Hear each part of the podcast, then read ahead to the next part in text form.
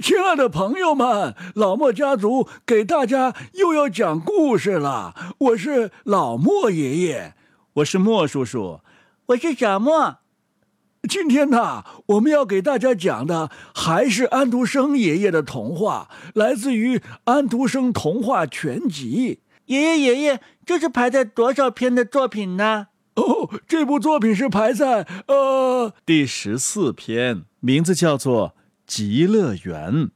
小莫，你知道什么叫做极乐园吗？嗯，我不知道，我好像听说过有一个伊甸园。哦，在西方啊，伊甸园、天堂、极乐园、天国花园都是同一个意思，它们都是来自于圣经《创世纪》当中的一段。那一段说呀，耶和华上帝在东方的伊甸立了一个园子，把所造的人安置在那里。啊，我知道了，极乐园或者伊甸园就是上帝放我们人类的地方。是啊，而且还在东方呢。圣经啊，有新约和旧约。在圣经旧约创世纪里边说，上帝对他所造的男人亚当说：“伊甸园中各种树上的果子，他可以随便吃，但是有一棵树上的果子，他是不可以吃的。”嗯，那是什么树呢？那棵树的名字叫做知善恶树。知善恶树哦，对，这棵树就会出现在我们今天的童话当中。接着呀，上帝用男人亚当的肋骨造了一个女人，之后呢，在一条蛇的怂恿之下，女人吃了知善恶树上的果子，违背了上帝的意志，而且这个女人还让亚当吃了这果子。吃了这果子之后会怎么样呢？吃了这个果子之后啊，他们两个人的眼睛就变得明亮了。于是他们突然发现自己没有穿衣服，是赤身裸体的。后来，上帝给这个女人取名叫做夏娃，并且非常生气的把他们两个人逐出了伊甸园，也就是极乐园。这个故事当中啊，出现了东西南北风，他们周游世界，所以呢，故事当中会提到很多地名。小朋友们可能会觉得很陌生，不过不要紧，这不会妨碍你听故事的。如果你有兴趣的话，就像我一样，问一问爸爸妈妈，这些地方到底在哪里呢？因为时间关系啊，我们就不再一一的解释了。好吧，马上进入我们今天的故事吧。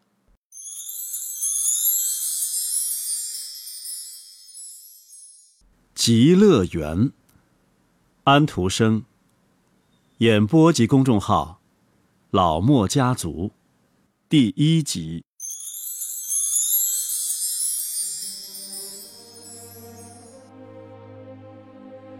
从前呐，有一个国王的儿子。谁也没有像他那样拥有那么多美丽的书。我们这个世界上发生的事情啊，他都可以从书上读到，从精美的图画上看到。他可以从书上知道任何一个民族和任何一个国家的情形。但是，关于极乐园，书上却只字未提。而他最想知道的，正是这事儿。他的祖母在他还很小，刚刚可以上学的时候，曾经对他讲过：极乐园中的每一朵花儿啊，都是一块最香甜的糕点；每一丝花蕊，都是最香醇的酒。这朵花上写的是历史，那朵花上记的则是地理或者算术。只要吃糕点，人们便可以像上课一样学习到知识。吃的越多，人们学到的有关历史、地理和算术的知识便越多。那时他很信这些话，可是随着他年龄的增长，他的学识就越丰富，他越来越聪颖。现在他认为。极乐园的盛景肯定是另外一种样子。嗯，为什么夏娃要攀摘吃善恶树的果子呢？为什么亚当要吃那禁果呢？要是我的话，那种事就绝不会发生，罪恶便不会来到人世间。当时他这么说，现在他十七岁了，仍然这么说。极乐园完全占据着他的思想。一天，他在树林中散步，他独自一人，因为这是他最大的快乐。天晚了，云聚拢起来，开始下雨了。整个天空好像变成了一道大水闸，水从闸门那里泄了下来，四周黑极了，就像是深井里的夜一样。他一会儿跌到潮湿的草里，一会儿又滑倒在崎岖不平的地面上的光裸的石子上。到处都是流水，可怜的王子身上没有一丝是干的。水从上面那深茂的险台中溢了出来，他差一点便跌落下去。突然，他听到一阵奇怪的飒飒声。他看到自己前面有一个发亮的大洞，洞里正中燃着一堆火，这堆火可以用来烤一只鹿了，而且还真的烤着一只鹿。这是一只肥壮的鹿。长着一对高高的犄角，被穿在一根烤肉的铁叉上，在两根被砍断的云杉中间慢慢的转动着。一个又高又壮实的老妇人，看上去就像一个伪装的男人，坐在火旁，往火里一根接一根的添树枝。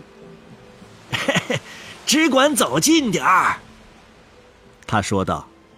靠火坐着，把你的衣服烤干。啊，这里的阴风好厉害，王子说道，坐到了地上。王子问道：“唉，怎么说呢？要是问题很愚蠢，就不是那么好回答的。”妇人说道：“我的几个儿子，各自有各自的差事。”他们在天堂里和云一起踢毽子呢。他一面说，一面用手指着天空。哦，是吗？王子说道。你说话怎么这么粗鲁，一点不像我周围那些妇女那么温柔。啊哦，是啊，他们大概没有别的事儿干吧。我可得厉害一点，才能管住我的几个儿子。不过。我能制服住他们，尽管他们全都是愣头愣脑的。你看见墙上挂着的那四个袋子没有？他们害怕这些袋子，就像你们害怕镜子后的那些木条子一样。告诉你吧，我可以把孩子们叠起来，塞进袋子里，没有什么可以通融的，把他们囚在里面。不到我觉得有放他们的必要，我就不让他们出去乱跑。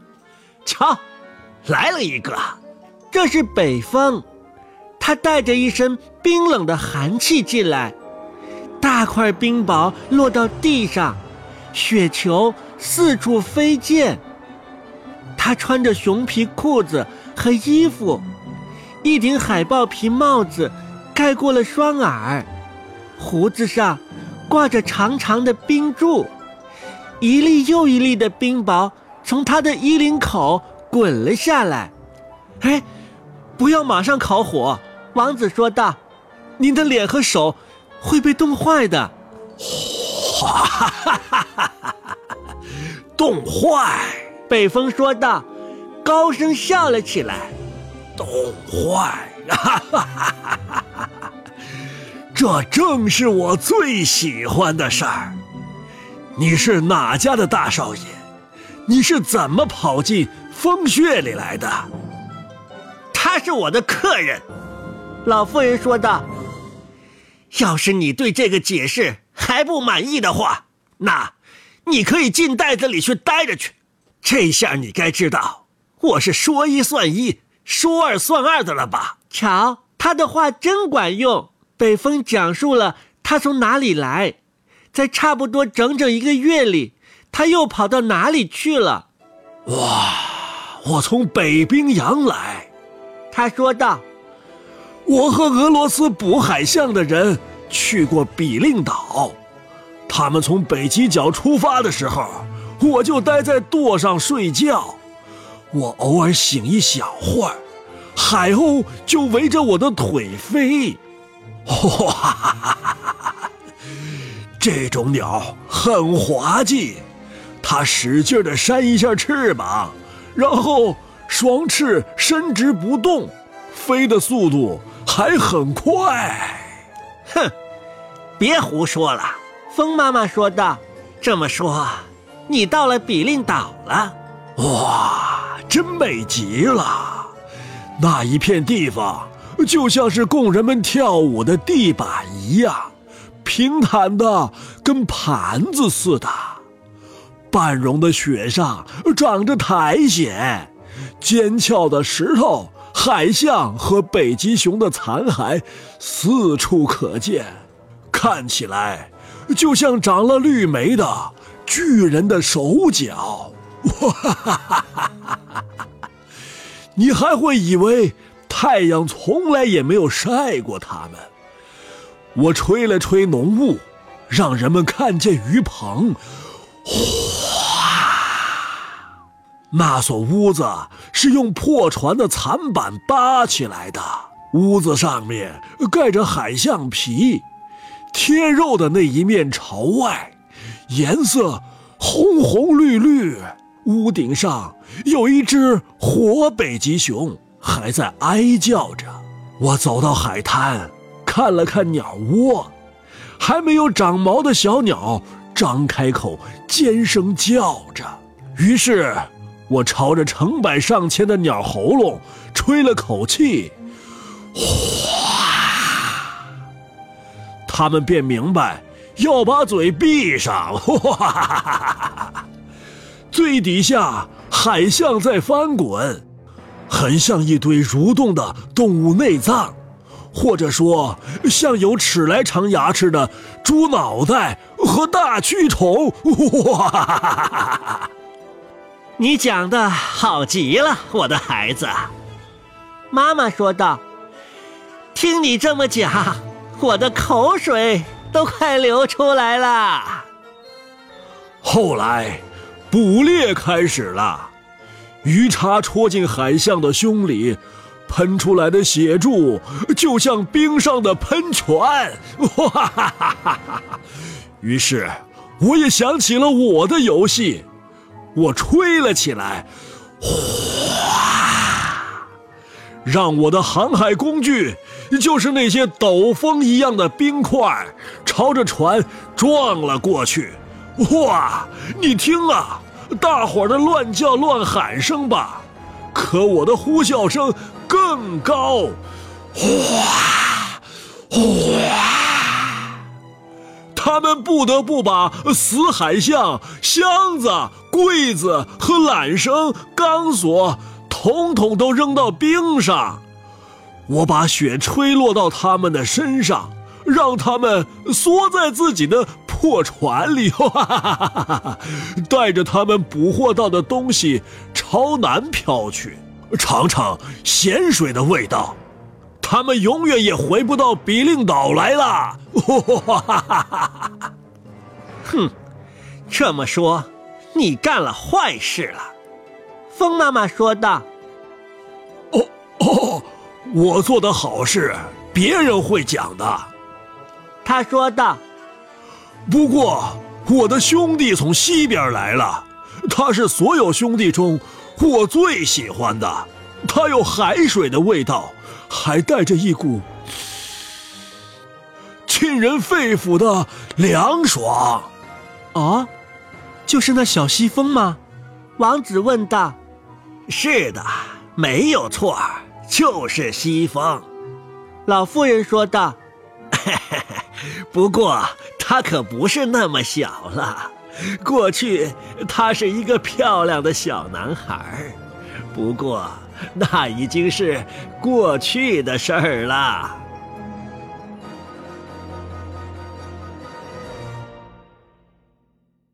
好了，朋友们，安徒生的童话《极乐园》第一集就播到这儿了。在这一集当中呢，风妈妈的儿子北风从北冰洋来。向王子也向我们描述了北冰洋的风景，同时呢，也向我们展示了生活在北冰洋附近的人们的生活方式。那风妈妈还有西风、南风，嗯，和东风，他们是不是都会带我们去世界各地看一看呢？哦，在第一集快结束的时候啊，其实西风已经探了一个脑袋，而且我们可以听得出来。风妈妈对这个孩子西风是宠爱有加的。那西风到底会带我们去看看什么地方呢？我们就在《极乐园》的第二集里边见吧。好了，朋友们，今天我们的故事就到这儿啦，晚安，再见。